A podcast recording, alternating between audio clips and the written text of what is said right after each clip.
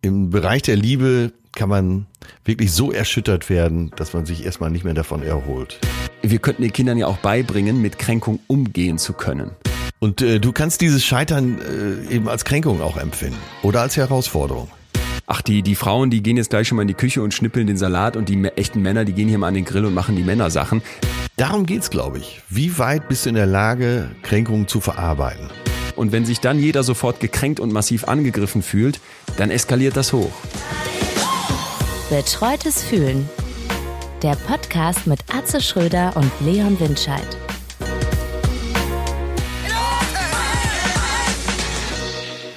Guten Morgen, Leon. Ach, ja, ich bin, hast mich fast geweckt.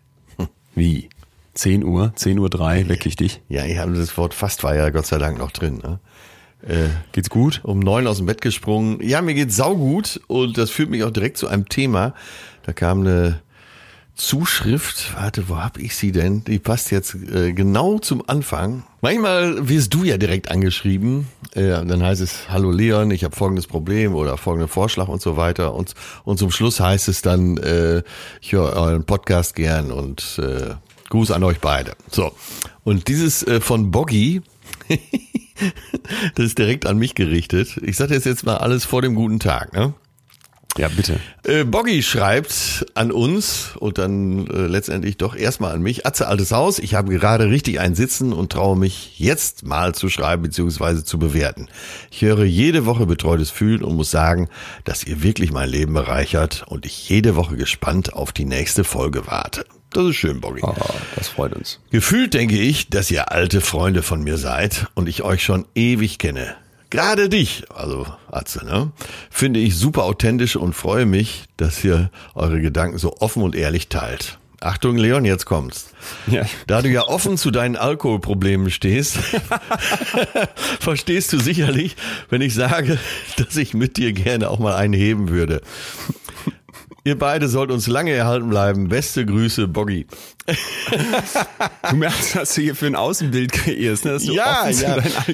ich, äh, ich habe doch beim vorletzten Mal habe ich gesagt, äh, Leon, könntest du Menschen verstehen, die zu dem Eindruck gelangen, dass wir beide Alkoholiker sind? So, das hat wohl, äh, kam bei einigen so als Eingeständnis an. Also, äh, bevor wir jetzt drüber sprechen, wie es uns geht, äh, wie unsere Gefühle sind, unsere Befindlichkeiten, möchte ich eins hier mal klarstellen. Das gilt für Leon noch mehr als für mich. Äh, ich glaube wirklich, und ich habe mich nochmal informiert, äh, was die Definition eines Alkoholikers ist. Es trifft wirklich selbst äh, unter AOK, DAK und Techniker, sogar Techniker-Krankenkassen. Äh, Richtlinie nicht auf uns zu. Also wir trinken ab und zu mal einen, auch gern mal exzessiv, aber ich würde mal sagen, selbst in meinem Fall nicht öfter als einmal die Woche. Ist das, wäre das eine Kränkung für dich? du willst sowas. Nee, nein, ich, ich habe das mal als Ritterschlag empfunden. Ja, würde ich auch sagen. Und äh, wir gehen ja nachher noch weiter drauf ein, wann man gekränkt sein kann und wann nicht. Äh ich bin, ist, äh, ich bin so stabil psychisch, äh, dass man, dass man mich nicht so leicht kränken kann. Möchte allerdings auch nicht, dass in der Öffentlichkeit äh, das Bild eines Alkoholikers, Alkoholikers von mir entsteht. Weil das würde auch unserem Podcast schaden, wenn alle denken, der entsteht hier nur unter Einfluss von Alkohol. Ich glaube, es wird vor allem dann schaden, wenn man so den Eindruck erwecken würde, äh, da ist jemand Alkoholiker und kommt aber sonst soweit super klar. Ja. Weil das das ja massiv verharmlosen würde. Äh, absolut. Guter Punkt. Ja, ja. Ich würde, wenn ich so wäre, hier nicht klarkommen und könnte mit dir auch, auch nicht diesen Podcast machen kurz einsortieren, Thema Alkoholiker und zwar vielleicht mal ähm, an Boggy da draußen und alle anderen, die sich fragen, wie sieht das eigentlich aus in der Realität, vielleicht aus der Erfahrung sprechen, die wir mal im Studium in einem großartigen Seminar hatten, ähm, wo es um Substanzmissbrauch ging und wo sich der Dozent die Mühe gemacht hatte, Betroffene tatsächlich aus der Klinik äh, zu holen und die Ach. haben uns erzählt. Ja. Und da saß dann ein Alkoholiker und hat uns quasi berichtet. Ne? Und der meinte, ja, ähm, für ihn war der Punkt erreicht, dass er merkte, er muss in Therapie, als er morgens erstmal so einen 4CL Jägermeister-Fläschchen brauchte, oh. was wohl aufgrund dieses Schraubverschlusses einfacher für ihn zu öffnen war, als mit der zitternden Hand die erste Bierflasche. Also er brauchte den Jägermeister, um den Pegel herzustellen und dann das Bier zu öffnen. Und der trank, glaube ich, wenn ich mich richtig erinnere, also es war, war entweder er oder ein anderer, deswegen die Zahl stimmt auf jeden Fall, eine Kiste Bier und eine Flasche Korn am Tag. Boah.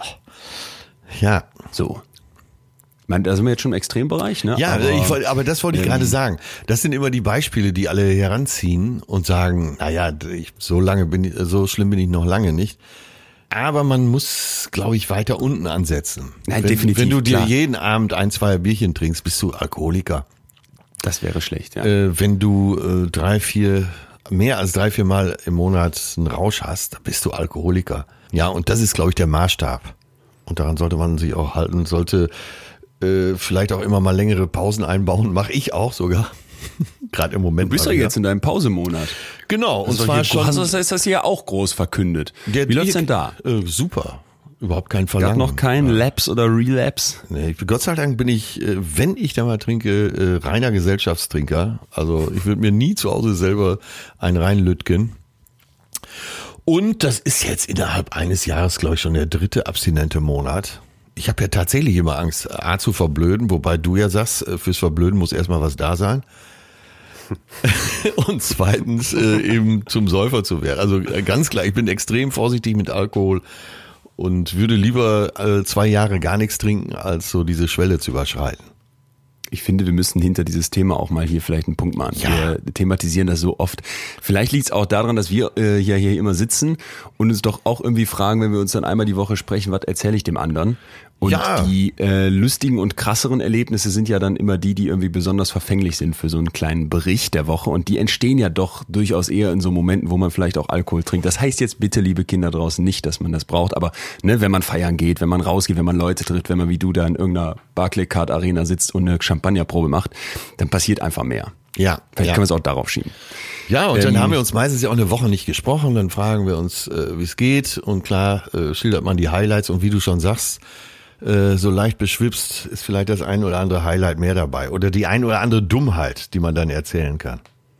Du hast aber gerade, und ich muss das kurz äh, einmal aufgreifen, bevor wir uns hier auch nochmal abgleichen, wie es uns denn so geht soweit, äh, schon dieses Thema Alkoholiker angesprochen und hast ja hier die Nachricht auch vorgelesen. Und ich mache jetzt mal kurz eine Schnellanalyse deiner Person an der Stelle. Ich glaube, das würde dich doch sehr kränken, wenn dieser Vor Vorwurf käme. Und alleine schon, dass das so im Raum steht, scheint gegen da einen wichtigen Wert von dir doch zu stoßen. Deswegen vielleicht betonst du das hier auch nochmal so und versuchst das direkt äh, richtig zu stellen, dass das nämlich eben auf keinen Fall bist. Und äh, widersprich mir gerne, aber ich habe so das Thema Kränkung, was wir ja heute bearbeiten werden. Ich muss Ja. kurz einen kleinen Spannungsbogen aufmachen, weil es mich selber so umgehauen hat, was da für, Ja. ein, für ein Wumms hintersteckt, hatte ich gar nicht erwartet. Ich auch nicht. So dermaßen äh, falsch eingeschätzt. Wie funktionieren Kränkungen? Was machen Kränkungen mit uns? Und ich bin sehr, sehr gespannt, wie du nachher auf eine These von mir ähm, reagieren wirst, weil ich Kränkungen mittlerweile, nachdem ich eine Woche drauf rumgekaut habe, sehr, sehr viel anders verstehe, als ich das davor tat. Okay, ja. Also ich will es auch nicht abstreiten, weil es geht nachher auch um die Definition von Kränkung, das ist ja klar. Im Moment würde ich es noch anders einordnen. Äh, mich würde dieses Bild, öffentliche Bild von mir als Alkoholiker sehr stören. Nein, das ist ja auch Quatsch. So. Punkt hinter, ich darf dir eine Nachricht von Nick aus Nürnberg vorlesen, die, die ich möchte, dass die hier in unseren Kultschrank kommt. Heute geht's Moin schnell. Leon, ähm, ge- ge- gab hier Lob für den Podcast, vielen Dank Nick, aber dann kam das schönste Wort. Auch weil ihr beiden authentisch seid, wenn zum Beispiel Zitatze wieder eine Weisheit von einem großen Denker zitiert und du auf seinen Gedanken mit total antwortest. Äh, dieses Zitatze gefällt mir wunderbar, so werde ich dich jetzt immer nennen, wenn du irgendwen zitierst. Und dieses total, ich habe da nochmal reingehört, äh, ich gebe zu, das sage ich viel zu oft, das werde ich mal versuchen, ein bisschen ähm, Zu das variieren. Wörter immer wieder. Das werde ich versuchen zu variieren. Aber Zitatze ist für mich jetzt schon, brauchst ein Kennzeichen oder ein- zumindest einen Aufkleber hinten auf dem Auto, wo das draufsteht. Okay, gut. ZA. Aufgenommen. Ich fühle mich geehrt und keineswegs gekränkt. Ja, aber dann lass uns doch jetzt mal einsteigen, mein lieber Leon. Nicht ins Thema, sondern in die Begrüßung. Also stocknüchtern sitze ich hier am Mikrofon, grüße dich und frage dich, was ist dein aktuelles latentes Gefühl? Da habe ich ein ähm, très charmantes für dich. Und zwar Frankreich ist mein Gefühl aktuell. Weil ich eher, ja, ich bin erstens voll der Vorfreude, ob des anstehenden ja, Urlaubs. Ja, das kann ich verstehen. Ich habe das äh, Wohnmobil von meinen Eltern äh, leihen dürfen und werde in zwei Wochen mit einer größeren Truppe Richtung Südfrankreich aufbrechen. Und ich muss gestehen, das habe ich hier schon mal erzählt, dass ich so ein Planungsidiot bin und oft so Urlaube dann ganz kurzfristig angehe. Und das steht jetzt schon länger fest. Und ich merke, wie sehr ich von dieser Vorfreude äh, zehre und profitiere. Gestern Abend waren wir Bull spielen im Volkspark Friedrichshain und dazu gab's Baguettes und ähm, schon mal so ein bisschen Aperitif, apropos oh. Alkohol und Olivchen und so ähm, Dips für die Brote. Und das war alles très französisch und sehr, sehr äh, nochmal schiebend für die Vorfreude. Das ist mein Gefühl. À la Bonheur. Ja, wunderschön. Ich möchte mir dir jetzt schon das Versprechen abnehmen, dass du deinem Vater, es wird nicht klappen, ich weiß, aber äh, das Wohnmobil ordentlich wieder zurückgibst. Man merkt, dass ihr, äh, ihr seid dieselbe Generation. Ich, äh, beim letzten Mal, als ich ausgeliehen habe, bekam ich eine A4-Seite, sehr eng beschrieben am Computer, wie das zu handhaben wäre, wo das Abwasser hin muss, wie man parkt, wie man das aufbockt. Ja. Und dieses Mal, wo ich doch jetzt zwei Wochen und nicht nur eine unterwegs sein würde, bat er um ein ausführliches Zusammenkommen, möglichst einen Tag lang, um alles genau zu besprechen. I agree. Und, ich bin ähm, voll mit deinem Vater, aber wir wissen alle, dass es nicht klappen wird, weil wenn ihr aus Frankreich wiederkommt, dann hast du einen Tag vorher schon so viel Druck, weil du so viele Sachen schon wieder eingestielt hast, die du erledigen musst. Aber dann wenigstens gibt das Wohnmobil irgendwo ab, wo es komplett gereinigt wird. Auch in Münster gibt es Firmen, die so ein die Ding komplett wieder auf Neustand bringen. Vielleicht wäre das ganz gut. Komm, du hast, ich die, mir du hast die Kohle dafür ganz, ganz fest vorgenommen, mein Lieber, dass ich nicht im Urlaub schon ganz viel einstiele und dann Richtung Ende schon wieder so gestresst bin, dass ich nicht mal die Muße finden würde, ein bisschen durchs Wohnmobil zu wischen. Und deswegen werde ich das höchstpersönlich ähm, in allen Details jede einzelne Fruchtfliege vom Kennzeichen kratzen und dann an meinen Vater mit einem siegesicheren Lächeln und ohne Augenringe tiefenentspannt übergeben. Vielleicht wäre es doch besser, du lässt es eine Firma machen. nein, nein, nein, Doch, nein, nein. bitte, komm. Äh, ich, ich möchte, ich schenke dir die Endreinigung. Ich möchte dir auch mal was schenken. Ich schenke die Endreinigung, dann kannst du dich wieder dem Hochgeistigen widmen und es gibt Firmen, die das besser können und äh, wäre es ja nicht schön, du gibst es zurück und es sieht besser aus als vorher? Äh, jetzt ich, muss ich kurz einen Exkurs einschieben. es gab in der Schulzeit im Sovi-Unterricht bei Herrn Freund, bei uns in der 11. Klasse oder wann das war, ein Thema, was ich kennengelernt habe, und zwar den komparativen Kostenvergleich. Ja. Ich weiß nicht, ob ich dir das schon mal erzählt habe, aber es hat äh, mich nicht mehr losgelassen, dieses Thema, als ich das kennenlernte und führte zu vielen Debatten zwischen mir und meinem Vater. Es geht im Grunde um folgende Idee. Wenn jetzt ein Land beispielsweise besser Kaffeebohnen herstellen kann und das andere Land besser, ich weiß es nicht, Kuhmilch, dann wäre es schlau, wenn die jeweiligen Länder das machten, was sie besser herstellen können. Denn wenn man das umgekehrt machte, würden die Kosten für die jeweilige Produktion ja deutlich hochgehen. Ja. Ist klar, ne? Total verstanden. Führte dann für mich ja. zu so einer Art, ja, fast sozialdarwinistischen Annahme, würde ich sagen, dass ähm, ich genau diesen Gedanken hatte, ja, wenn ich jetzt äh, hier denkend am Computer sitze, was ich ja theoretisch besser kann als jetzt jemand anderes, ja. der sagt, ich bin aber total gut im, weiß ich nicht, Tische bauen, wie mein Bruder, dann ähm, macht das ja nur Sinn, wenn jeder quasi voll in seiner Expertise bleibt. Führte zu folgendem, dass ich also mit meinem Vater in diese Debatten kam, aller, nee, ich, ich äh, es macht ja keinen Sinn, wenn ich hier im Haushalt was mache und ja. ähm, ähm, ne, ich, ich, ich will ja hier denken und so, du merkst schon, in welchem, welchem, auf welchem Irrweg man da ist. Und äh, das führte dann auch bei mir im späteren äh, Verlauf des, des Studiums und so dazu, dass ich eigentlich immer versucht habe, diese Art Aufgaben wirklich weg von mir zu halten und eher dann mehr zu arbeiten in meiner Firma, in dem Gedanken, das kann ich ja am besten, dann verdiene ich Kohle, dann kann ich eine Putzkraft bezahlen und muss meine Wohnung nicht mehr aufräumen, so nach dem Motto. Und das halte ich mittlerweile für äh, fatal falsch. Also ich will, ja. ich habe keinen Bock, Wohnmobile zu putzen oder jetzt, äh, ich habe auch keinen Spaß daran, bei mir das Bad irgendwie da die Spiegel abzuwischen. Aber, ganz ja. entscheidendes Aber, wenn du immer nur in diesem in diesem komparativen Kostenvorteil denken bist, ja ne, da, du, das ist voll diese Effizienztretmühle. Und deswegen, nein, mein Lieber, danke für das Angebot, schenk mir gerne was anderes. Ich werde das Wohnmobil selber auf dem französischen Campingplatz noch von innen reinigen und dann in Soling, wo ich es abgebe, nochmal voller Muße von außen und dabei denken, ach, jetzt könnte ich auch schon wieder äh, tippend ja. am Computer sitzen und muss das gerade nicht. Ich darf mal was ganz, ganz anderes machen, als ich sonst mache. Da möchte ich, genießen. da möchte ich mal äh, folgende äh anekdotische Empirie einführen hier. Und zwar, ich habe mein äh, Hochsee-Segelzeugnis äh, in Mamaris gemacht, in der Türkei damals, als es in Mamaris, äh, ist lange her, nur drei Hotels gab.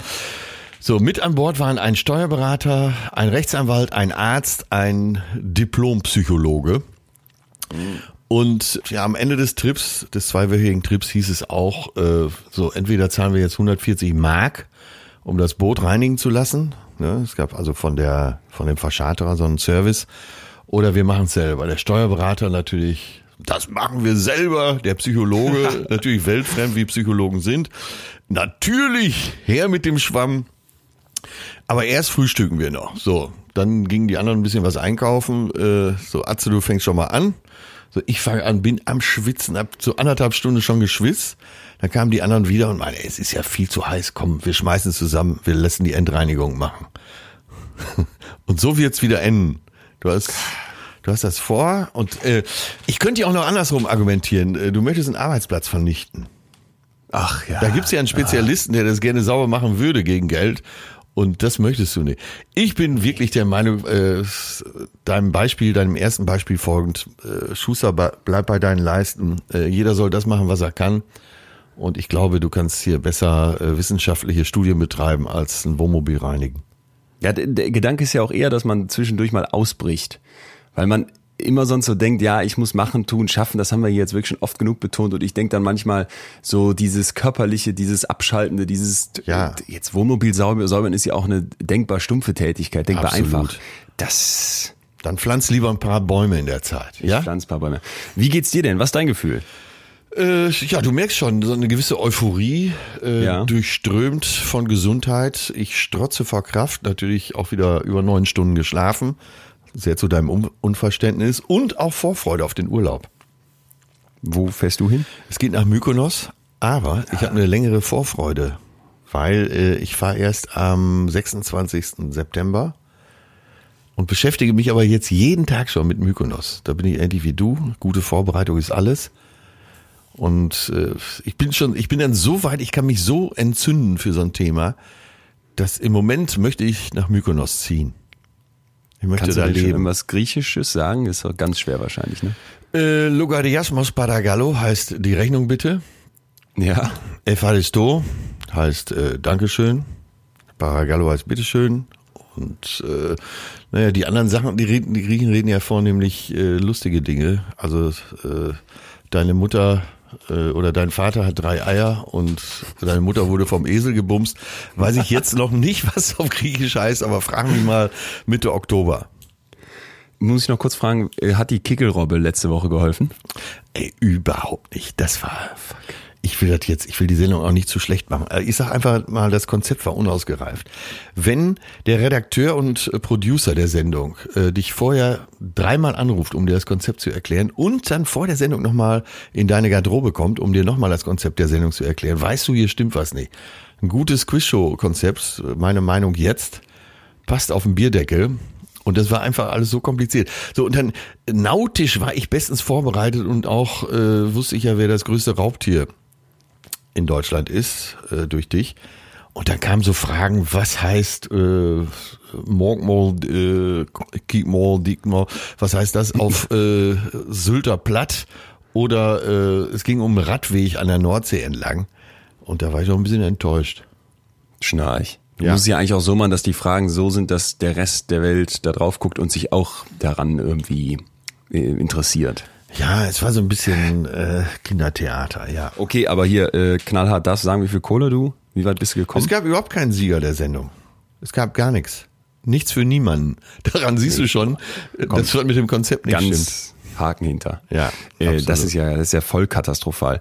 Bist du, bist du bereit für unser heutiges ähm, Thema? Du merkst, ich bin auch euphorisch, weil mir das so unter den Nägeln brennt, weil ich so, Ja, ich du stehst so in den Startblöcken. Ja, das ist ja, auch ja, gut ja, so. ja. Ich- ja, ich bin bereit. Jetzt zum Frühstück äh, so ein bisschen was darüber gelesen. Ich darf mich ja nicht vorbereiten, weil ich kein Wissenschaftler bin und du ja auch äh, gerne mal die Stimme des Volkes hier auf dieser Leitung hörst. Aber äh, so ein bisschen eingestiegen, äh, Beitrag äh, vom Deutschlandfunk gehört. Das ist ja doch, ich muss dir recht geben, ganz anders als man dachte. Es gibt eine Menge her. Mein lieber Mann. Vorher hätte ich nicht sagen können, was überhaupt der Sinn von Kränkung ist und wo es herkommt, aber äh, bitte, Herr Doktor, äh, eine kleine Einführung. Ich fand erstmal ganz spannend, dass man quasi sich überhaupt fragt, was ist also eben eine Kränkung ne? und was unterscheidet sie vielleicht auch von einer Beleidigung. Ja. Und ähm, Kränkung, was muss passieren, damit also ein Mensch gekränkt ist? Man muss uns ja im Grunde wirklich in einem Kern treffen. Und ich finde auch die Unterscheidung zur Beleidigung macht sehr schnell klar, worum es bei der Kränkung im Unterschied geht. Wenn ich beleidige, also wenn ich dich jetzt einfach Arschloch nenne oder ja. was hast du gerade eben bei den Griechen gehabt, deine Mutter hat mit einem Esel geschlafen, dann äh, das ist relativ plump, ne? Und das passt ja, im Prinzip ja. auch auf jeden. Wenn ich mir aber wirklich die Mühe mache, dich im Kern anzugreifen, also zu versuchen, gegen einen ja. deiner für dich wichtigen Werte vorzugehen, das ist eine Kränkung. Ja. Und dann greife ich auch im Prinzip wirklich dein Selbst an. Und deswegen sind Kränkungen so unglaublich unangenehm. Ne? Und anders als jetzt, ähm, und das ist ganz, ganz wichtig, da müssen wir heute ausführlich drüber sprechen, anders als jetzt bei, ich könnte dich auch ärgern oder ich könnte dich irgendwie traurig machen oder beschämen, geht es bei der Kränkung darum, dass ich eine massive Interpretationsleistung vornehme. Ja. Also ja. dies ist nicht einfach nur die Beleidigung ne, oder diese, diese Art von Vorwurf, sondern irgendjemand sagt etwas zu mir und ich interpretiere das als einen tiefen Angriff auf etwas, was mir eigentlich etwas bedeutet und was mir hier gerade gesagt wird, dass ich das nicht habe. Genau, man muss einen Wundenpunkt treffen. Kann man das so man muss den Wundenpunkt sagen? Dann, erst dann gibt's eine Kränkung. Vorher ist es vielleicht eine Beleidigung, aber sie kommt nicht an. Sender, Empfänger, wie der Dalai Lama so schön sagt, Achtung, Zitat. Zitatze. Wenn dir jemand ein Geschenk gibt und du nimmst es nicht an, also in Form einer Beleidigung, äh, wem gehört es dann? Ja, und, äh, und da merkt man auch schon, du musst den wunden Punkt treffen und derjenige muss das auch annehmen. Sonst, sonst kann keine Kränkung vorliegen. Deswegen finde ich, zeigt das schon mal direkt und da wird es aus meiner Sicht auch sehr spannend, dass sich im Bereich der Kränkung, die doch sehr, sehr viel auch mit uns macht, das ist glaube ich auch klar, ist ja massiv unangenehm. Es ist etwas, was wir sehr stark scheuen, dass ich doch eine große Macht darüber haben kann, ja, eben weil diese Interpretation, weil diesem Annehmen so ein hohes Gewicht zukommt. Und wir saßen dann hier zusammen äh, und haben uns im Freundeskreis gefragt, was kränkt uns? Also ja, ja. ich fand das gar nicht so einfach erstmal zu beantworten und das äh, fand ich auch eine spannende Beobachtung. Deswegen direkt Frage an dich, Stimme des Volkes. Was müsste ich sagen, um dich zu kränken? Äh, weißt du, dass ich jetzt schon äh, länger darüber nachdenke, äh, an welchem Punkt könnte ja. ich äh, gekränkt sein? Äh, na, also das ist wahrscheinlich sehr individuell. Äh, es könnte sicher um familiäre Beziehungen gehen. Also meinetwegen die Beziehung zu meinem verstorbenen Vater oder äh, mhm. Beziehung zu meinen Patenkindern. Wenn jemand da was gegen sagen würde, dann könnte ich, glaube ich, schon sehr gekränkt sein. So nach dem Motto, du bist da keine gute Bezugsperson oder? Ja, oder man kann ja auch irgendwas behaupten. Äh, es ist klar, dass sie dich nicht mögen, weil das und das. Ah, und ja. Äh, das würde mich in dem Moment schon ganz schön kränken, ja. Hättest du eine Vermutung, warum dich das so?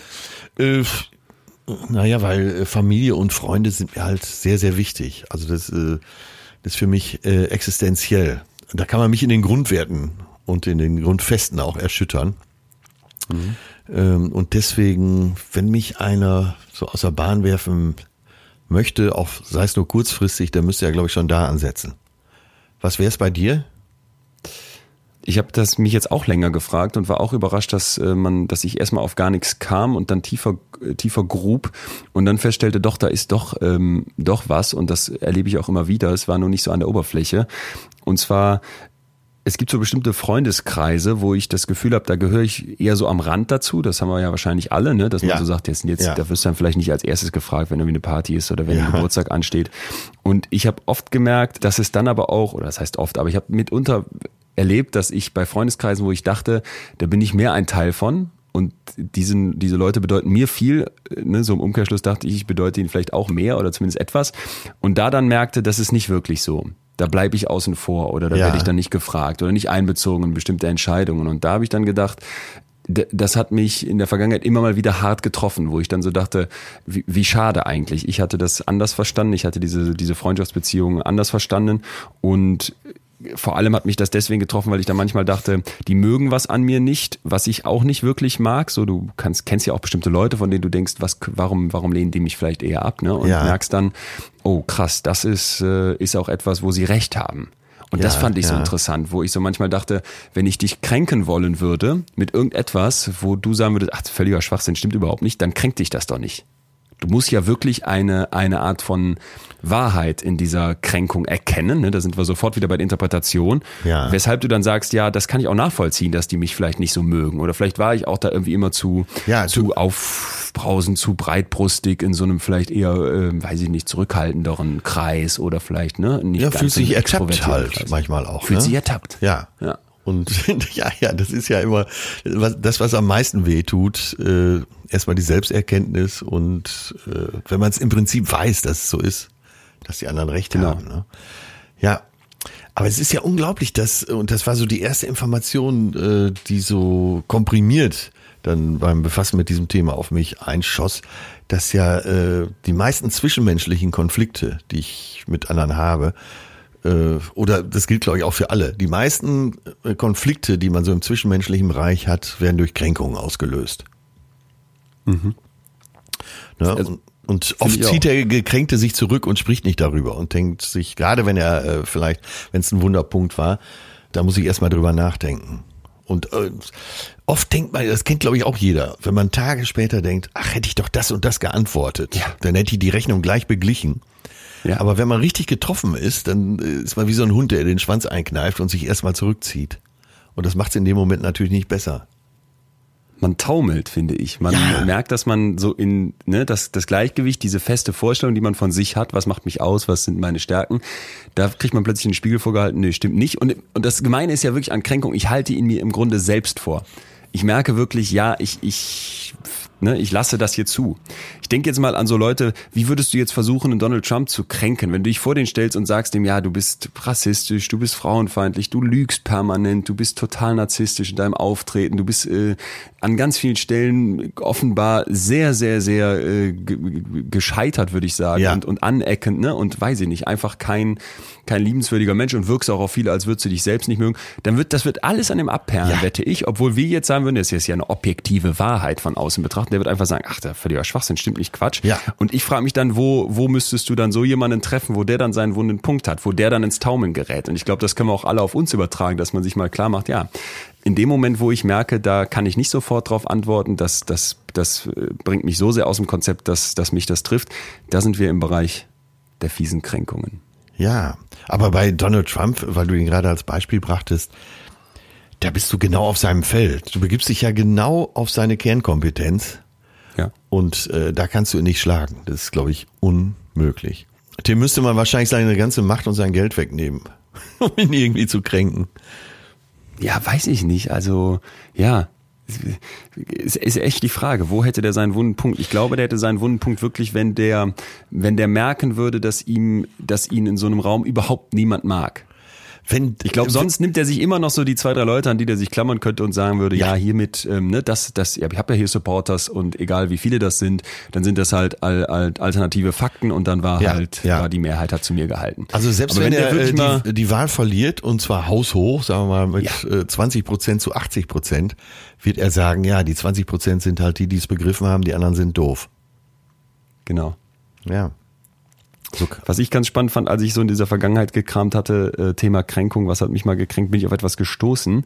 Da hat mir mal äh, eine eine Kollegin, also nicht Kollegin, jemand, mit dem ich so im Business-Bereich zu tun hatte, damals von den Veranstaltungen, mit der hatte ich darüber gesprochen, dass ich so ein bisschen aus diesem Veranstalter-Thema und Eventmanagement rausgehe und äh, vorhätte, doch das mit der mit so einer Bühnentour zu probieren. Ja. Und dann, dann war die auch erstmal so weit, sag ich mal, interessiert diese Person und äh, fragte, ja, wer- wie, wie darf ich mir das vorstellen? Habe ich so gesagt, ja, also meine, ich bin, bin ein ganz großer Precht-Fan von den Inhalten, aber ich finde Ja. ihn irgendwie so ein bisschen unnahbar, ne? Und finde das zum Beispiel am, am Hirschhausen ganz cool, dass er so locker ist, finde den aber etwas zu albern. Das, und dann so ein Mittelding dazwischen. Ja. Und dann guckte mich diese Person an und ich würde sagen, hat mich verhöhnt und definitiv aus ihrer Sicht versucht zu kränken und hat gesagt, das wirst du ja niemals schaffen. Äh, so wie die reden, ne, denen hängst du ja an den Lippen und die können eloquent erzählen und weiß ich nicht, die sind hochgebildet und so weiter und so fort. Also die machte diese, diese beiden Personen da ganz groß Ja. und wollte so einen ganz klaren Kontrast schaffen und ich merkte in dem Moment, ich weiß genau, dass du mich hier gerade kränken möchtest, aber das schaffst du nicht, weil das, das, das ich sehe das anders. Ich setze mich nie auf die auf die auf die gleiche Höhe wie die anderen beiden, um Gottes Willen. Ja. Aber ich, ich, ich kann das jetzt von mir abperlen lassen, weil ich merke, ich arbeite da einfach dran und versuche eben mich daran zu orientieren, so eine, vielleicht so eine sympathische Ausstrahlung wie der Hirschhausen zu haben, nicht so albern zu sein und gleichzeitig so diesen, diesen intellektuellen und schwierigen Themen wie, dem, wie, der, wie der Precht dem nachzugehen. Ja, die Person, die du äh, befragt hast, beziehungsweise der du das erzählt hast, war dir denn ihre Meinung wichtig? Äh, nee. ja. genau, und, und jetzt kommt noch was ganz Wichtiges Zweites dazu. Ich habe diese Person angeguckt und habe gedacht, das, was du gerade machst, machst du, weil du selber tief gekränkt bist. Ja. Weil, weil du hängst hier fest in diesem Business, du ja. kommst da nicht raus, du äh, bist Alkoholikerin, ne? Und du, du hast echt schwierig, du ringst mit dir selber, weil, weil, weil du irgendwie nicht das machst, wo du wirklich Lust drauf hast und an ganz vielen Stellen auch hinter deinem Potenzial bleibst. Und deswegen versuchst du das jetzt irgendwie auf jemand anderen überzuwälzen. Da hatte ich wirklich den Eindruck. Ja, ja, viele versuchen einen ja eben aus Neid zu treffen. Und äh, aber wenn dein Vater das zu dir gesagt hätte, dann das hättest du eine gewesen. ganz, ganz andere Fallhöhe gehabt. ja. Da hättest du dich tagelang, wochenlang mit rumgeschlagen. Oder dein schlauer medizinischer Mitbewohner. Ja. Äh, das hätte, von dem hättest dich, das weiß ich glaube ich jetzt schon so aus der Zeit, die wir zusammen ja, arbeiten, das hätte dich glaube ich sehr getroffen. Ja. Und da das, sieht man, also das wär, sieht man, äh, es kommt immer darauf an, wer den Pfeil abfeuert. Total. Ja. Ich darf eine Zuschrift vorlesen. Ähm, wir haben ja eine ganze Reihe von euch wieder bekommen. Vielen, vielen Dank, ihr Lieben da draußen.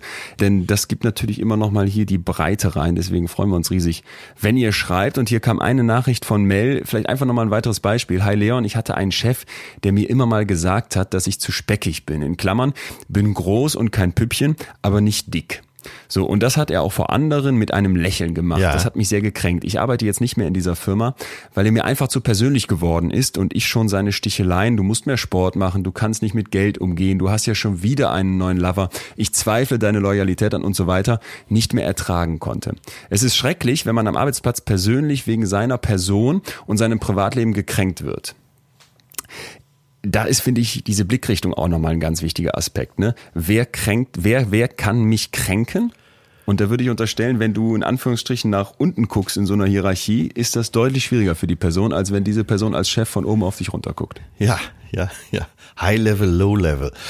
Ja, aber ich glaube, das war jetzt mal ganz wichtig, auch äh, zum Einstieg in das Thema, äh, und jetzt sind wir ja schon mittendrin, einfach mal das zu bestimmen, dass es Leute gibt, die können dich kränken und es gibt Menschen, die können dich gar nicht treffen. Ähm, und das, das muss man schon mal auseinanderhalten. Und deswegen kommen die äh, tiefsten Kränkungen ja meistens aus dem engeren Umfeld. Ja, und äh, zum Beispiel, nehmen wir mal äh, Liebesbeziehung, vor allem in Liebesbeziehungen. Da ist ja irgendwann äh, jeder mal mit einer Kränkung konfrontiert. Ne? Dort mhm. verordnen, verorten wir ja auch die Kränkung und da schlägt sie auch am härtesten ein. Ne? Da verwundet die dich am meisten. Ja. Und äh, ich glaube, da könntest du jetzt auch einen Haken dran machen. Wir müssen da gar nicht drauf einsteigen, aber äh, im Bereich der Liebe kann man wirklich so erschüttert werden, dass man sich erstmal nicht mehr davon erholt. Ja. Vor allem, weil ich glaube, dass man ja mit dieser Person, mit der man eben in der Liebesbeziehung ist, wir haben ja hier oft über diese überlappenden Kreise schon gesprochen, ja. eben auch sehr viel teilt vermeintlich Werte teilt und ja. dann kommt sie im Prinzip zu einem doppelten Effekt. Also ich habe bestimmte Werte und die Person, mit der ich glaube, diese Werte zu teilen, mit der mein Selbst an vielen Stellen überlappt, die tritt jetzt diese Werte mit Füßen. Genau. Und da bist du auch in deiner Existenz äh, bedroht. Exakt. Ja. Exakt. Also äh, bei Paaren, in Familien, unter Freunden, ja.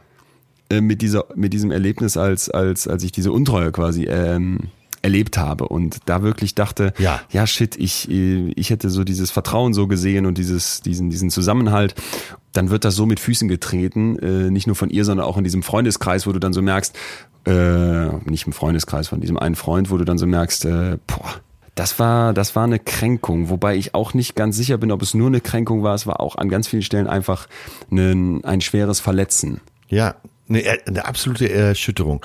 Da wurde destruktive Energie frei, oder? Ja, und ich frage mich gerade, ist in der Beziehung es nicht so, dass wenn sowas passiert, das vielleicht wirklich eher verletzend ist und kränkend eher sowas wäre, was wir ja auch schon oft hatten in so toxischen Beziehungen, wo der eine versucht, den anderen wirklich, naja, ich sag mal, absichtlich zu treffen? Ja, ja, es geht ja letztendlich auch um deine Würde. Auch die Würde vor dir selbst. Ne, überleg mal, es sind schon Kriege geführt worden aus Kränkungen heraus. Ja. Terror, äh, Morde. Äh, ruckzuck sind wir beim Thema Ehrenmorde. Ne, da reicht ja eine kleine Kränkung aus und schon setzt sich da ein Betrieb in Bewegung.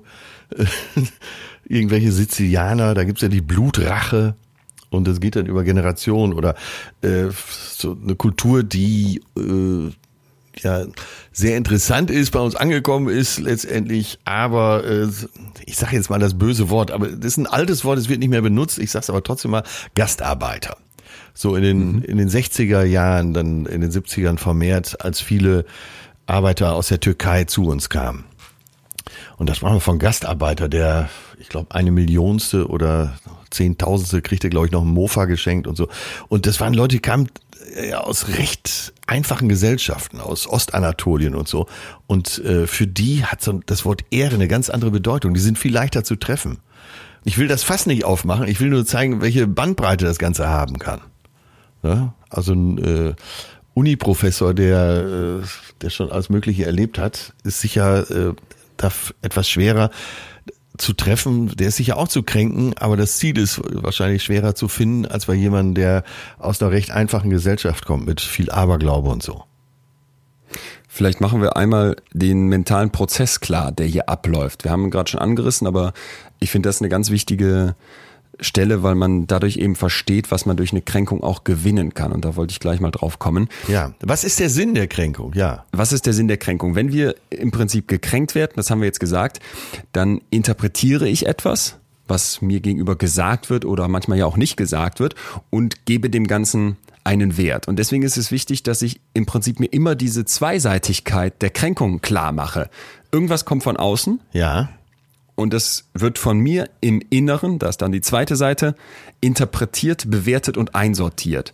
Und wissenschaftlich geht man im Prinzip von drei Schritten aus, die diesen Prozess also ausmachen, des Gekränktseins, des sich gekränkt fühlens. Als erstes muss ich diese ja, diese, diesen Vorwurf, diesen, diese Beleidigung, diese Anschuldigung, was auch immer auf mich trifft, als Kränkung interpretieren. Also ich muss mir das angucken, ich muss das verstehen, wenn man so möchte. Ja. Dann als nächstes bewerte ich, das läuft natürlich unbewusst ab, beziehungsweise in den meisten Fällen unbewusst, die Intensität der Gefühle die daraus entstehen. Also wie was löst das in mir aus? Wie stark ist das? Ne? Wenn ich jetzt äh, dir sagen würde, hör mal, du bist echt ein, ein grauenhafter Sohn zu deinem Vater gewesen und warum warum warst du nicht mehr da für den, als es dem am Ende so schlecht ging oder irgendwie sowas? Mhm. Äh, und du merkst, ach ja, äh, ist jetzt nicht so toll, aber löst jetzt nicht so wirklich was in mir aus. Wenn ich jetzt zu dir sagen würde, ey, du kümmerst dich ähm, total stiefmütterlich nur um deine Patenkinder, und dann merkst du vielleicht, boah, da geht richtig die Wallung in mir ab. Also dieser ja. zweite Schritt ist, dass ich die Intensität der Gefühle betrachte und wahrnehme. Und der dritte Punkt ist dann, dass eine Art von Reaktion erfolgt. Das kann natürlich dieses äh, Taumeln sein, dass ja. ich wirklich so paralysiert bin. Das kann aber auch in eine unglaubliche Wut umschlagen. Ne? Manchmal fresse ich die in mich rein, manchmal lasse ich die dann aber auch raus. Und ich glaube, das ist auch, was du gerade eben zum Thema ähm, Gastarbeiter angesprochen hast und vielleicht in vielen Fällen ähm, das, was Minderheiten immer wieder erleben müssen, ja. dass dieses permanente Kränken stattfindet. Oft die Leute irgendwas sagen oder irgendwelche Umgangsformen an den Tag legen, ja. die vielleicht gar nicht so gemeint sind, aber in diesen Personen anders interpretiert werden, ein starkes Gefühl, eine starke Gefühlsmenge auslösen und dann zu einer Reaktion führen, die am Ende zu diesem unglaublichen Aufreiben in Gesellschaften führt. Ja, ja, ja, genau. Gerade in den Kleinigkeiten. Aber wenn es dich betrifft, äh, ist es eben anders. Ich habe gestern äh, einen längeren Artikel zur Rassismus im Fußball gelesen. Und Gerald Asamoah sagt dann einfach irgendwann den Satz, ihr könnt das nicht nachempfinden, weil, weil ihr nicht in der Situation seid. Also als Schwarzer dich immer wieder äh, fragen zu müssen, ähm, wie werde ich hier behandelt?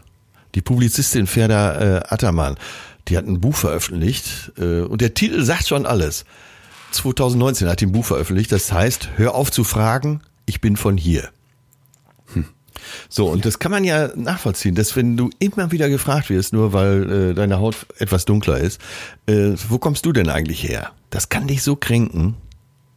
Vor allem, weil Und dann sagst du Dortmund und dann, ja, nee, ich meine jetzt so, wo kommst du wirklich her? Ne? Ja, wo, wo, kommst du wo kommen denn deine Eltern her? Wo hast du deine Wurzeln? Ja, ich, äh, das ist, ja, genau. Und ich finde einfach, äh, auch ohne dass nachgefragt wird, allein das ich bin von hier. Wo kommst du her? Ich bin von hier. Und dass du das immer wieder sagen musst, das kann dich auch tief kränken, natürlich. Ja. Das Und, geht ja komplett in diese Richtung. Ja. Dass man sich vielleicht auch mal klar macht, so bestimmte Werte und bestimmte Zuschreibungen zu Kränkung sind individuell. Aber Ja. was du gerade eben gesagt hast, man könnte dich zum Beispiel so in diesem familiären und Freundesthema treffen, mich könnte man vielleicht so in diesem Thema äh, Akzeptanz oder Anerkennung treffen. Das haben wir ja alle. Also es gibt ja bestimmte Genau. Grundmotive, die uns allen wichtig sind, mal mehr, mal weniger. Aber wenn ich dir jetzt zum Beispiel immer wieder sage, du gehörst hier nicht wirklich hin oder ich lass dich das spüren. Ja. Ne? Du hast nicht wirklich eine Heimat, du hast nicht wirklich eine Zugehörigkeit. Du, du wirst als ein, zumindest ein bisschen anders wahrgenommen. Das ist schon spannend, interessiert mich. Ne? Ich frage nach und ich Ja. gebe dir dieses Gefühl permanent. Das wirst du ja an ganz vielen Stellen auch sehr viel subtiler erleben. Das ist ein Angriff. Ja, und das, heißt, das ging jetzt gerade so ein bisschen unter, aber das möchte ich nochmal hervorheben. Ich will das Problem nicht verkleinern und verharmlosen, aber äh, wir haben alle, das muss man sich klar machen, wir alle werden irgendwann früher oder später gekränkt. In der Kindheit, in der Jugend, im Erwachsenenalter. Es kommt darauf an, wie du damit umgehst. Wie ist deine psychische Stabilität, deine Resi Resilienz? Wenn du ein unsicherer Mensch bist, der vielleicht in der Kindheit oft entwertet wurde, bist du wahrscheinlich leichter zu kränken, weil dein Fundament nicht so stark ist.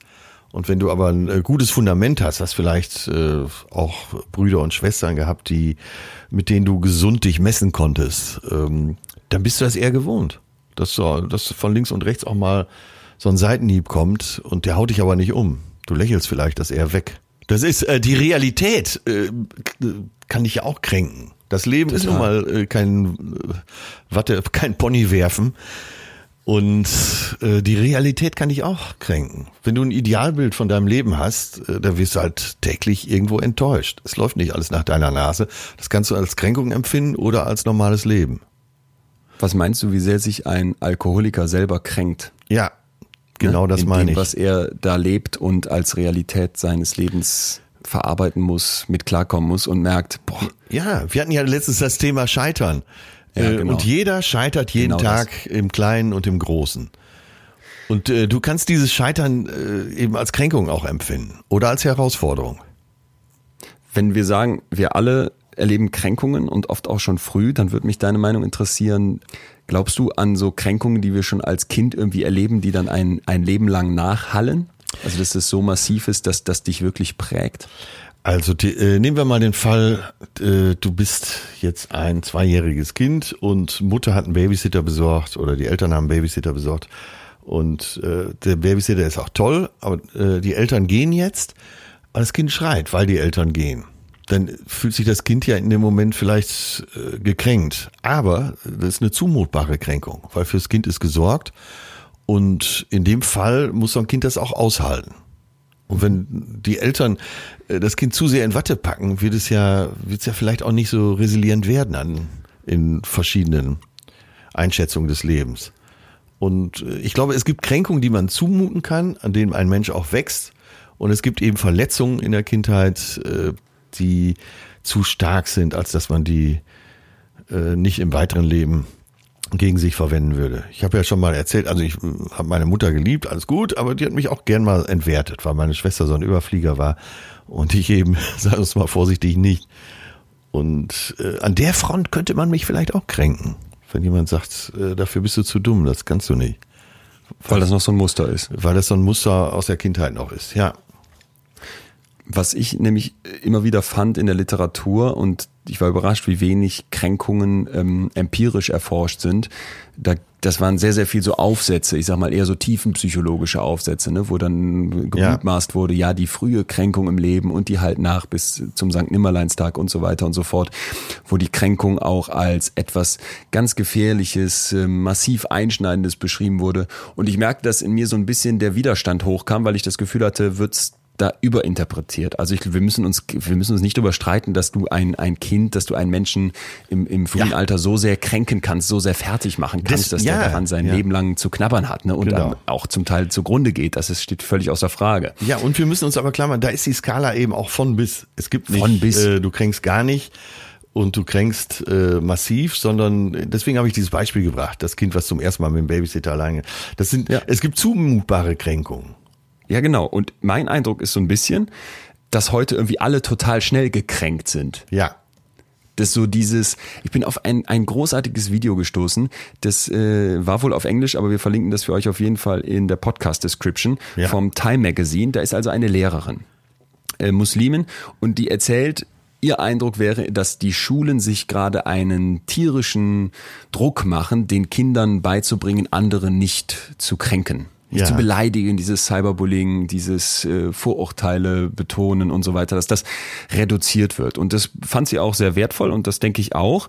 Und meinte aber, dass dadurch eine sehr starke ja, Umgewichtung, ein sehr starker Perspektivwechsel stattgefunden hat, den ich auch an ganz vielen Stellen beobachte, nämlich wir könnten den Kindern ja auch beibringen, mit Kränkung umgehen zu können. Ja, ja. Ja?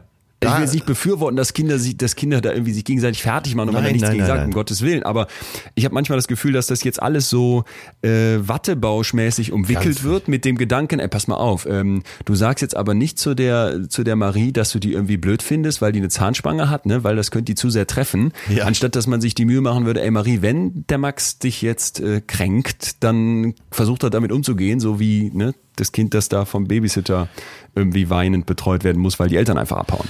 Ja, äh, Kinder sind brutal manchmal mit ihren Worten und äh, empfundenen Wahrheiten. Und das, äh, wenn du da gesund aufgewachsen bist, hältst du sowas auch aus. Achtung, Zitat. Ein ruhiges Meer macht keinen guten Seemann. Total, Zitatze. ähm, ich finde auch so, dass ich eine Gefahr darin sehe, wenn ich mich jetzt umgucke, dass wir immer wieder diese Forderung haben, so eine Nulltoleranz gegenüber bestimmten Äußerungen Ja. zu fordern. Ja. Ne? Also ich, rassistisch, sexistisch, homophob, elitär, ja auch bestimmte religiöse und auch nicht wissenschaftlich, wenn du jetzt nicht wissenschaftlich bist, wenn du jetzt da auf so einer Corona-Demo bist, da, da kommt es mir so vor, als würden sich die Fronten bei uns total verhärten, Ja. weil jeder eben sofort gekränkt ist und sich angegriffen fühlt. Jetzt kommt ein Riesenproblem. Äh, sowohl du als auch ich sitzen ja in dieser ekelhaften Position der immer bevorteilten, immer schon bevorteilten weißen Männer. Und deswegen finde ich, ist ganz, ganz schwierig jetzt hier irgendwie zu sagen, ja, da dürfen wir uns nicht so anstellen, weil das erleben wir ja nicht. Das, das, das steht uns nicht zu, diese Aussage oder auch allein schon der Gedanke, glaube ich. Und trotzdem würde ich sagen, dass wir damit aufpassen müssen, wenn jetzt, ich sag mal, so ein, so ein, so ein, ja, weiß ich nicht, ein schlüpfriger Witz nach dem Motto, ne? Oder auch mal Ja. irgendwie eine, eine, eine freche Aussage, wo du sagst, ist jetzt nicht ganz politisch korrekt. Wenn das so gar nicht mehr möglich ist, egal von wem, ne? Das könnte ja jetzt auch jemand sagen, der sagt, ich bin in einer gewissen Minderheit und ich mache mich über eine andere Minderheit lustig oder ich mache mich über die alten weißen Säcke lustig, die da dick Ja, und fett sitzen ja. und deren Zeit längst abgezählt ist. So, Ja. wenn das nicht mehr möglich ist, glaube ich, dann provozierst du diese unglaubliche Wut, die ich erlebe, wo so ganz viele Menschen in unserer Gesellschaft vielleicht mittlerweile das Gefühl haben, hier darf nicht mehr gesagt werden, wie es eigentlich ist. Ja, ja, ja. die Realität darf ich nicht mehr, die darf nicht mehr gesagt werden. Ja klar, die Medien sind offen, aber ich ähm, habe das Gefühl, ich werde nicht mehr gehört oder meine Meinung wird gar nicht mehr, ne, die die zählt gar nicht mehr, Ja, weil die in irgendeiner ja. Weise unkorrekt ist. Und das finde ich muss man nicht überbewerten, aber das hat doch ein, gewisses Gewicht in den, Ja, in den sehr Waagschalen, gutes Beispiel. müssen. Äh, Sehr gutes Beispiel. Äh, Beziehen wir es mal auf mich. Die Diskussion um den alten äh, weißen Mann in Deutschland vielleicht als Speerspitze davon Sophie Passmann mit ihren äh, Artikeln und Beiträgen und Buch könnte ich jetzt äh, komplett abnehmen, ablehnen und sagen, ja, ach die Passmann, ey, was, ne, ich versuche die zu entwerten, sagt, die ist doch viel zu jung, was, äh, ne, was hat die für Erfahrung, äh, alter weißer Mann, ja gut, ich bin alt, ich bin weiß, aber das, das, das ist gut. Das wäre, das wäre dann eine Konfrontation. Das würde dann fast zeigen, dass ich eben gekränkt bin. Und bei mir ist es eher so, dass ich das als Denkanstoß nehme. Ich setze mich mit Sophie Passmann auseinander, auch mit ihren Thesen, mit ihren Inhalten, habe das Buch auch gelesen und fühle mich da oft ertappt und versuche mich eben zu ändern, versuche das anzunehmen. Und äh, das heißt ja nicht, dass sie mit allem recht haben muss, aber ich kann mich doch damit auseinandersetzen. Und das ist genau äh, der Unterschied. Ne? Entweder ähm, ich setze mich mit Kränkungen auseinander oder ich nehme die und äh, zieh ab wie so ein getroffener Hund. Ich finde auch, die Frage ist, in welcher Intention ich so etwas mache. Ja. Also äh, bei uns in der WG, wenn wir da sitzen und wir sind dann in größeren Runden auch oft Mädels, Jungs wild gemischt nach dem Motto, dann ist das total oft so, dass wir da so, ja, was, weiß ich nicht, so ganz klassisch Stereotyp Witze übereinahr machen. Die Ja. Männer über die Frauen, die Frauen über die Männer und zum Teil auch hin und her gemischt nach dem Motto. Ja, darf ich ganz kurz einwerfen? Deswegen bist du an der Stelle eben äh, etwas stärker. Äh, du bist ja extrem kritikfähig. Ich erlebe dich sehr kritikfähig. Das hängt unter anderem damit zusammen, dass du dich immer in einem Umfeld bewegt hast, äh, wo gegenseitig geflaxt wurde, wo kritisiert wurde, wo man Witze gemacht hat. Du bist es einfach gewohnt. Und äh, manche haben es einfach nicht gelernt, mit Kränkungen umzugehen.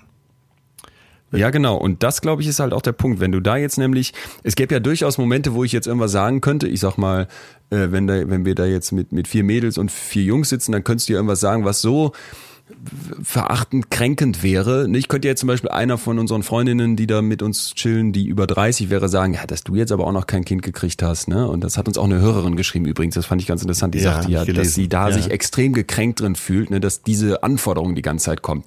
Und ich könnte mir vorstellen, dass ich da doch die eine oder andere hätte, wo ich wüsste, das wäre jetzt der Wundepunkt. Und da könnte ich da richtig wehtun. Das könnte ich ja machen. Und das wäre aus meiner Sicht dann völlig drüber. Ja, Andersrum ja. aber, wenn ich jetzt irgendwie sowas sagen würde, wie, weiß ich nicht, ja, äh, ach, die, die Frauen, die gehen jetzt gleich schon mal in die Küche und schnippeln den Salat und die echten Männer, die gehen hier mal an den Grill und machen die Männersachen. Wenn du dich deswegen gekränkt fühlen würdest jetzt als Frau, weiß ich nicht. Ist das jetzt zu viel, wenn ich dann sage, das fände ich übertrieben? Ja, aber das ist, äh, ja, das hast du ja nicht zu beurteilen. Ne? Ja, genau. Aber das sind jetzt extreme Beispiele. Äh, Wo es naja. mir jetzt immer wieder dr drum geht, ist äh, die Kränkung im Kleinen. Ne, also äh, du hast ja am Anfang dieses Alkoholikerbeispiel gebracht. Jemand, der eine Kiste Bier und eine Flasche Schnaps am Tag trinkt.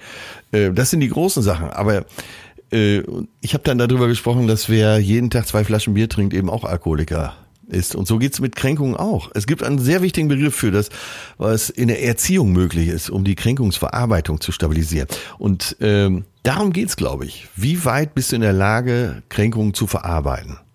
Die Frustration. Mhm. Und wenn du als Kind das nicht gelernt hast, dann, äh, dann schlägt es bei dir härter ein als bei anderen. Äh, immer wieder dich als Beispiel gebracht. Das hört sich ja alles sehr gesund an. Und es ist, glaube ich, auch nicht leicht, dich wirklich zu kränken. Stimmt? Das, das ist genau der Punkt, wo ich, wo ich gerade auch noch drauf eingehen wollte. Du kamst mir zum Teil zuvor. Jetzt könnte ich ja wirklich sagen, ach, das ist ja nur eine Kleinigkeit, ne? Und da muss ich doch jetzt bitte von, von der Frau verlangen können, dass sie sich darüber nicht, dass sie sich davon nicht gekränkt fühlt. Aber es, es geschieht ja aus einer zumindest gesellschaftlichen, gesellschaftlichen Position heraus, eben der Bevorteilung der Männer, die hoffentlich niemand mehr irgendwie da hinterfragt. Die ist einfach so gewachsen, historisch, so äh, fest verankert, dass die auch nicht einfach aus den Köpfen wegzukriegen ist, wenn man jetzt sagt, jetzt gerade geht's ja. ja eher in eine gleiche Richtung. So. Und es geschieht ja daraus. Und ich glaube, dann muss man sich eben auch immer klar machen, so verführerisch das jetzt wäre, zu sagen, ja, da stell dich nicht so an und äh, warum wollen die denn jetzt das Studentenwerk in Studierendenwerk umbenennen? Ja, weil es eben in Summe doch etwas ausmacht, ne? Und weil es eben in Summe ein, ein Permanentangriff ist. Und das finde ich ist, ist eben, ist eben wirklich das, wo du dich auf einem, auf einem schmalen Grad bewegst. Einerseits bitte Leute, lasst uns versuchen, nicht mehr permanent gekränkt zu sein wegen allen Dingen. Und das ist ja völlig egal. Das muss ja jetzt nicht nur auf Minderheiten bezogen sein. Du kannst ja, ja auch in bestimmten anderen Gruppen sein. Sag ich jetzt mal, du hast eine bestimmte politische Meinung. Ja. Sagen wir jetzt mal, du sagst, ich will, ich, ich, esse aber Fleisch und ich fühle mich jetzt tierisch gekränkt, ja, wenn ihr jetzt hier alle Beispiel. Vegetarier so die Moralkeule schwenken. Oder ich fliege in Urlaub oder ähm, weiß ich nicht, ich habe irgendwie einen total absurden Geschmack. Ich mag total bekloppte Musik und, und alle anderen finden das lächerlich. So nach dem Motto, kannst du dir ja vorstellen, dass es viel gibt. Und für mich wäre einfach der Punkt, wenn du es schaffen würdest zu sagen, in dem Moment, wo ich äh, nach dem Common Ground suche, nach der gemeinsamen Fläche, wo wir zusammenstehen, ja. dann glaube ich, würdest du über diese Kränkung sehr viel lernen. Und wenn du es schaffen würdest, mit diesen Kränkungen besser umzugehen, könnte unsere Gesellschaft mit Vielfalt besser zurechtkommen. Denn sobald unterschiedliche Meinungen, unterschiedliche Ideen, unterschiedliche Kulturen, unterschiedliche Gruppen aufeinandertreffen, ja würde ich sagen, kommt es nahezu zwingend zu Kränkungen. Ja, mal sind es ja. diese kleinen, wie gerade beschrieben, mal sind es die größeren, äh, aber es gibt Reibungspunkte und wenn sich dann jeder sofort gekränkt und massiv angegriffen fühlt, dann eskaliert das hoch. Genau, und man kann es trainieren, äh, mit Kränkungen umzugehen. Wie man Muskel trainieren kann, kann man äh, eben diese Kränkungswiderstandskraft auch trainieren.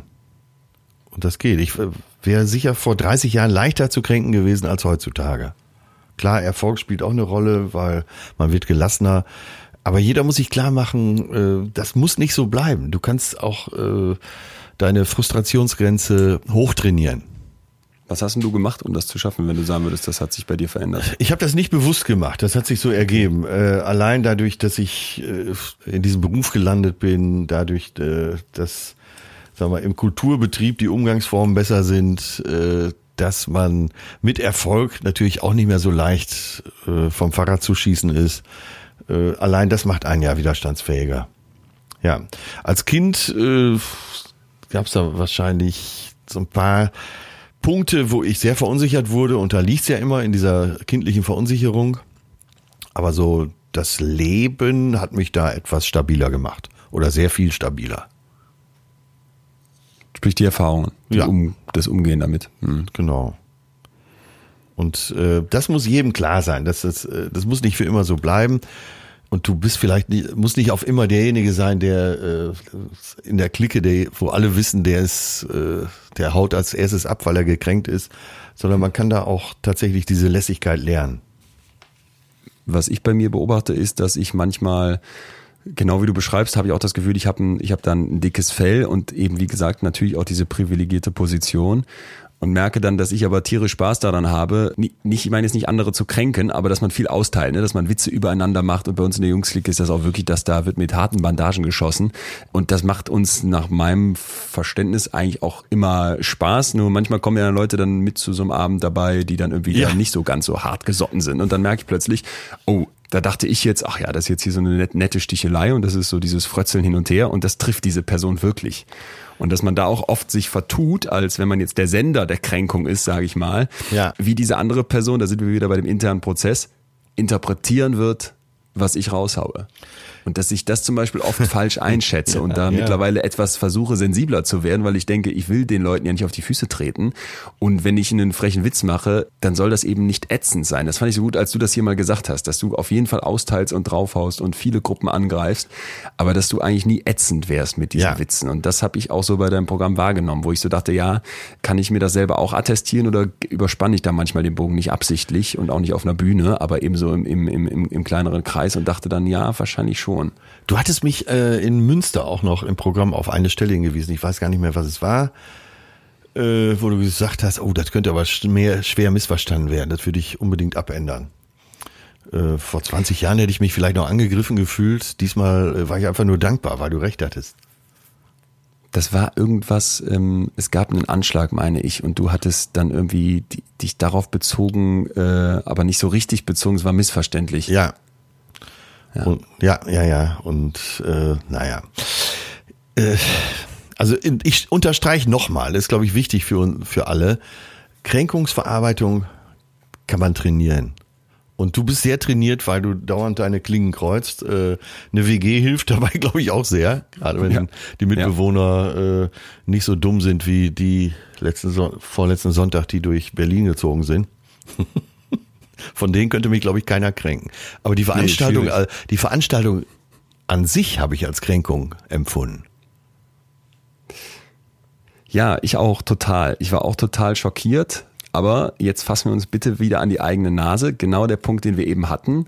Wie schnell sind wir gekränkt? Weil es ist spannend, dass du das sagst. Ich habe es auch genauso empfunden, dass ich dachte, boah, das, also ihr Leute, die ihr da jetzt steht und ich habe da in den Nachrichten Menschen gesehen, die hatten T-Shirts an, wo drauf stand, wir sind die zweite Welle, ne? Und dann so, ja, äh, ohne Maske und einfach, wo du merkst, äh, die protestieren ja hier nicht für bessere Arbeitsbedingungen in den Krankenhäusern oder dass die Regierung ähm, da einen Fehler macht, ähm, weiß ich nicht, in der bestimmten, in der Auslegung bestimmter Maßnahmen oder oder oder, sondern die sind einfach, denen ist einfach stumpf egal, was mit dem Rest ist und die sind Ja. so ein ihr komplett individueller Kreis und denen ist das Kollektiv egal.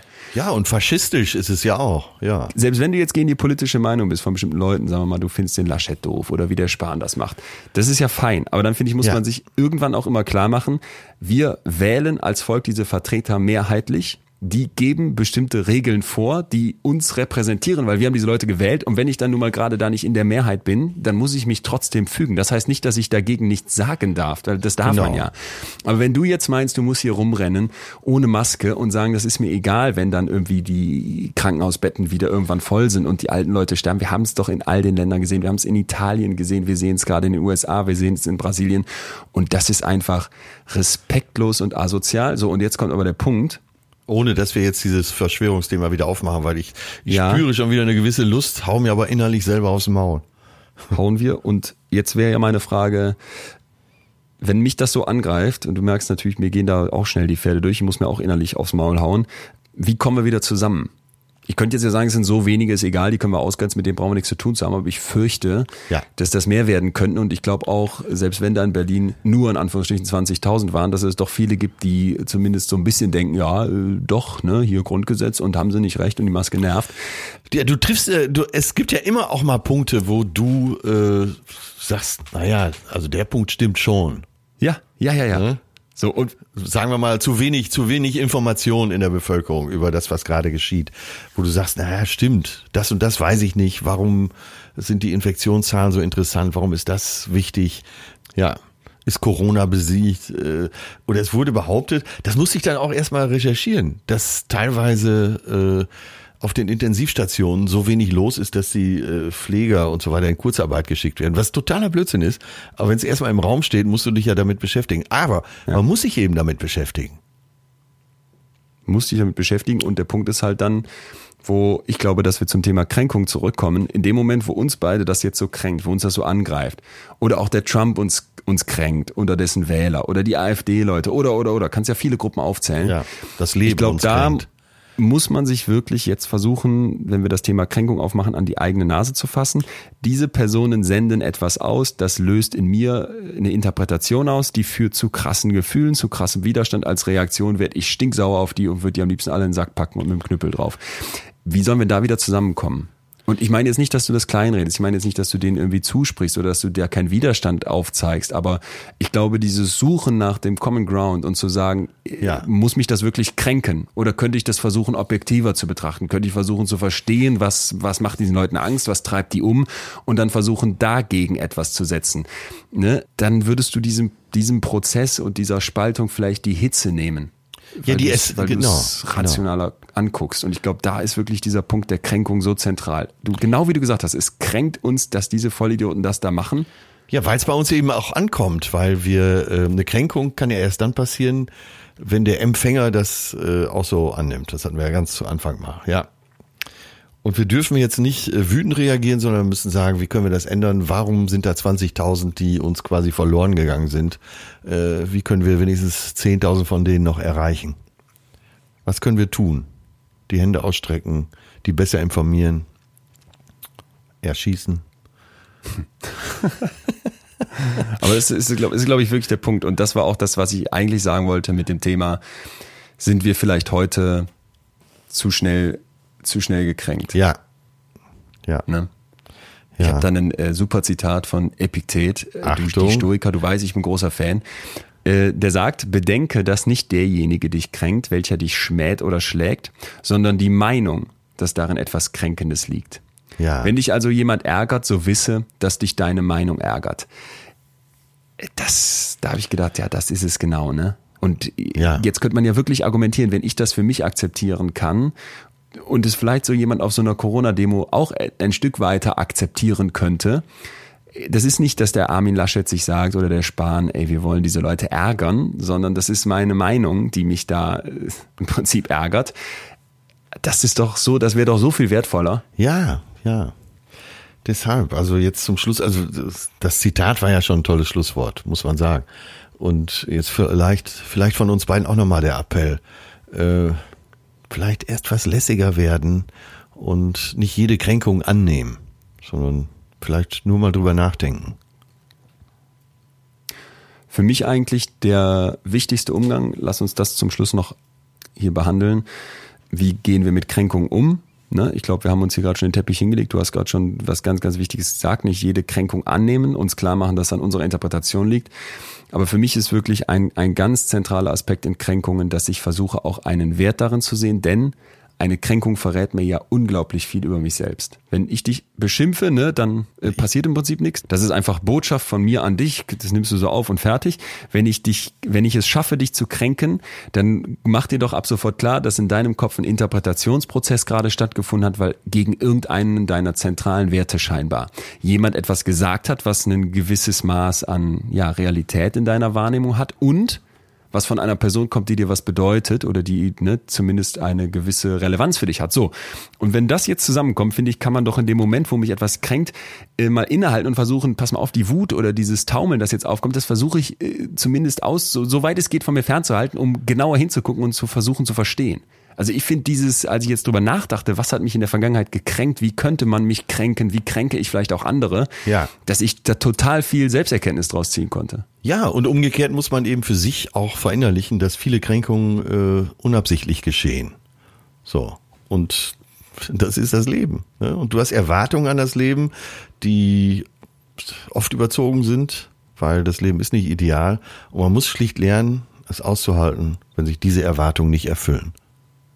Ja. Perfekt. Und dann, wenn man es noch schafft, ich wollte noch so ein paar Bulletpunkte dazugeben, bitte nicht persönlich nehmen. Ne? Man, Genau. man, wir sind so egozentrisch unterwegs. Ich glaube, daher kommt auch das. Das wäre noch ein schöner Spruch äh, für, äh, für alle Plattformen, den wir in unserem Namen mal äh, da publizieren können. Nicht persönlich, einfach nicht persönlich nehmen. Du hast immer diesen Blick drauf, dass die Realität der anderen auch deiner entspricht und dass du in dieser Realität das Zentrum bist, ne? wo, wo ich stehe, ist der Mittelpunkt der Welt. Das ist nicht so. Ganz viele Nee. Menschen sagen irgendwas und äh, haben überhaupt nicht an dich dabei gedacht. Ich glaube, das ist, das ist ein wichtiger Punkt. Dann bitte noch ein weiterer Bulletpunkt, mal in die Rolle des vermeintlichen Kränkers versetzen. Ja, Ja. wer kränkt mich da? Wie macht er das?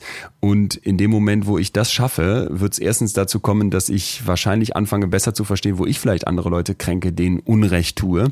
Und vor allem kann ich vielleicht erkennen, dass das gar nicht so böse gemeint war, was mich zum dritten Bulletpunkt bringt. Bitte lieber dieses positive Motiv dahinter vermuten. Wie du gerade gesagt hast, ne? ganz, ganz oft wird dir etwas gesagt, was, was ich als Kränkung empfinde, was gar nicht so gemeint war. Ja, ja. Und der letzte Punkt vielleicht, das haben wir hier auch schon mal betont, das ist, glaube ich, einfach eine ganz wichtige psychologische Grundübung. Ein Detachment, ein, ein Auftrennen, ein Loslösen. Ich habe hier das Emotionale, ne, diese Gefühlswelle, die es mir auslöst, das war der zweite Schritt der Kränkung. Und dann habe ich aber im Prinzip auch noch eine Innenwelt, die in dem Moment gar nicht dazugehören muss. Also ich kann wirklich sagen, das, was ich manchmal fühle, was etwas in mir auslöst, das heißt ja noch nicht, dass ich auch so bin von der Person her. Ja. Nochmal zum Scheitern, das als Beispiel vielleicht dazu, ne? Ich scheitere, das heißt nicht, dass ich ein Versager bin. Ich habe einen Fehler gemacht, das heißt nicht, dass ich als Mensch ein Fehler bin. Und das gilt hier eben auch wieder. Ja. Ja, Ja. Puh. Äh, ja, war ein echt richtig schönes Thema, was mich sicher auch nochmal die Woche über beschäftigen wird. Ach, was besprechen wir denn eigentlich nächste Woche? hättest du äh, einen Wunsch? Ich hätte sonst hier wieder sehr interessante Nachrichten bekommen. Wir haben es doch eigentlich schon festgelegt. okay. Moment, basisdemokratisch äh, darf ich aber sagen, zum Beispiel, lieber Clemens, du hast uns geschrieben, ich habe seit längerem eine Themenidee für betreutes Fühlen, endlich hast du sie uns geschickt, habe heute bei In extremen Köpfen die Folge mit Eva Seppeschi gehört, ja, die habe ich da auch nochmal interviewt und da hast du geschrieben, nachdem ich schon mal den Ausschnitt mit ihr bei betreutes Fühlen vor ein paar Wochen gehört habe, richtig. Da wird immer wieder von Hass gesprochen. Ja. Themen, die mich so stark umtreiben, sind der Klimawandel und Rassismus in jeder Form. Da sah ich dann auch die Brücken von Rassismus zu Hass. Vielleicht ist das ja was. Ich würde sagen, Clemens Hass kommt auf die Liste und von Jojo kam noch der Wunsch, äh, soziale Ungerechtigkeit. Das hatten wir vor einiger Zeit mal wirklich kurz angerissen. Ich muss ähm, fast sagen, von meinem Part, sorry, ich habe sehr, sehr kurz angerissen, äh, nahezu verkürzt. Also soziale Ungerechtigkeit wäre vielleicht auch noch ein Thema. Und jetzt, äh, liebe Atze, sag du aber, was wir beide uns schon ausgeklüngelt haben. Äh, ja, wir hatten, äh, gestern hatten wir schon mal geschrieben, was wir dann äh, nächste Woche machen können. Und da kamen wir beide auf das Thema die Qual der Wahl, die Gesellschaft der Optionen, äh, Festlegung. Wir, vielleicht finden wir noch eine bessere Oberbegrifflichkeit, aber Entscheiden, finde ich, ist doch das Ding. Wie treffe ich Ja. Entscheidungen? Also ich Ja. merke immer, ich Ja. tue mich so schwer, Entscheidungen Genau, zu genau. treffen. Und darauf bin ich auch gekommen. Darauf äh, wollte ich auch hinaus. auf. Wie treffe ich Entscheidungen? Wie schaffe ich es, Entscheidungen zu treffen? Und meistens, vielleicht kennt der eine oder andere das Phänomen, fühlt man sich doch, sobald die Entscheidung getroffen ist, so erleichtert, so viel besser und dann ist die Entscheidung plötzlich egal. Also wie schaffe ich das am Anfang, diese Hürde zu nehmen, die Entscheidung überhaupt zu treffen? Entscheidungen. Unser Thema. Woche. So. Und bis dahin würde ich sagen, äh, werde ich noch ein bisschen äh, französisch mich hier schon mal auf den Urlaub einstimmen. Wunderbar. Und äh, überlegen, mit was für Zahnbürstchen und kleinen Schwämmen ich jede Ritze des Wohnmobils dann später sauber mache und dir Fotos davon schicke. Lass das den Profi machen. Du lernst Griechisch? Wenn dann Altgriechisch, das ist ohne Zähne. Und ah nee, das war Altfranzösisch. Das kommt dir dann besser zugute. Aber äh, unsere Produzentin wird das schon wieder als sexistisch zu Recht einstufen. Ich lerne Gastro-Griechisch, das kann ich dir versprechen. Schlau.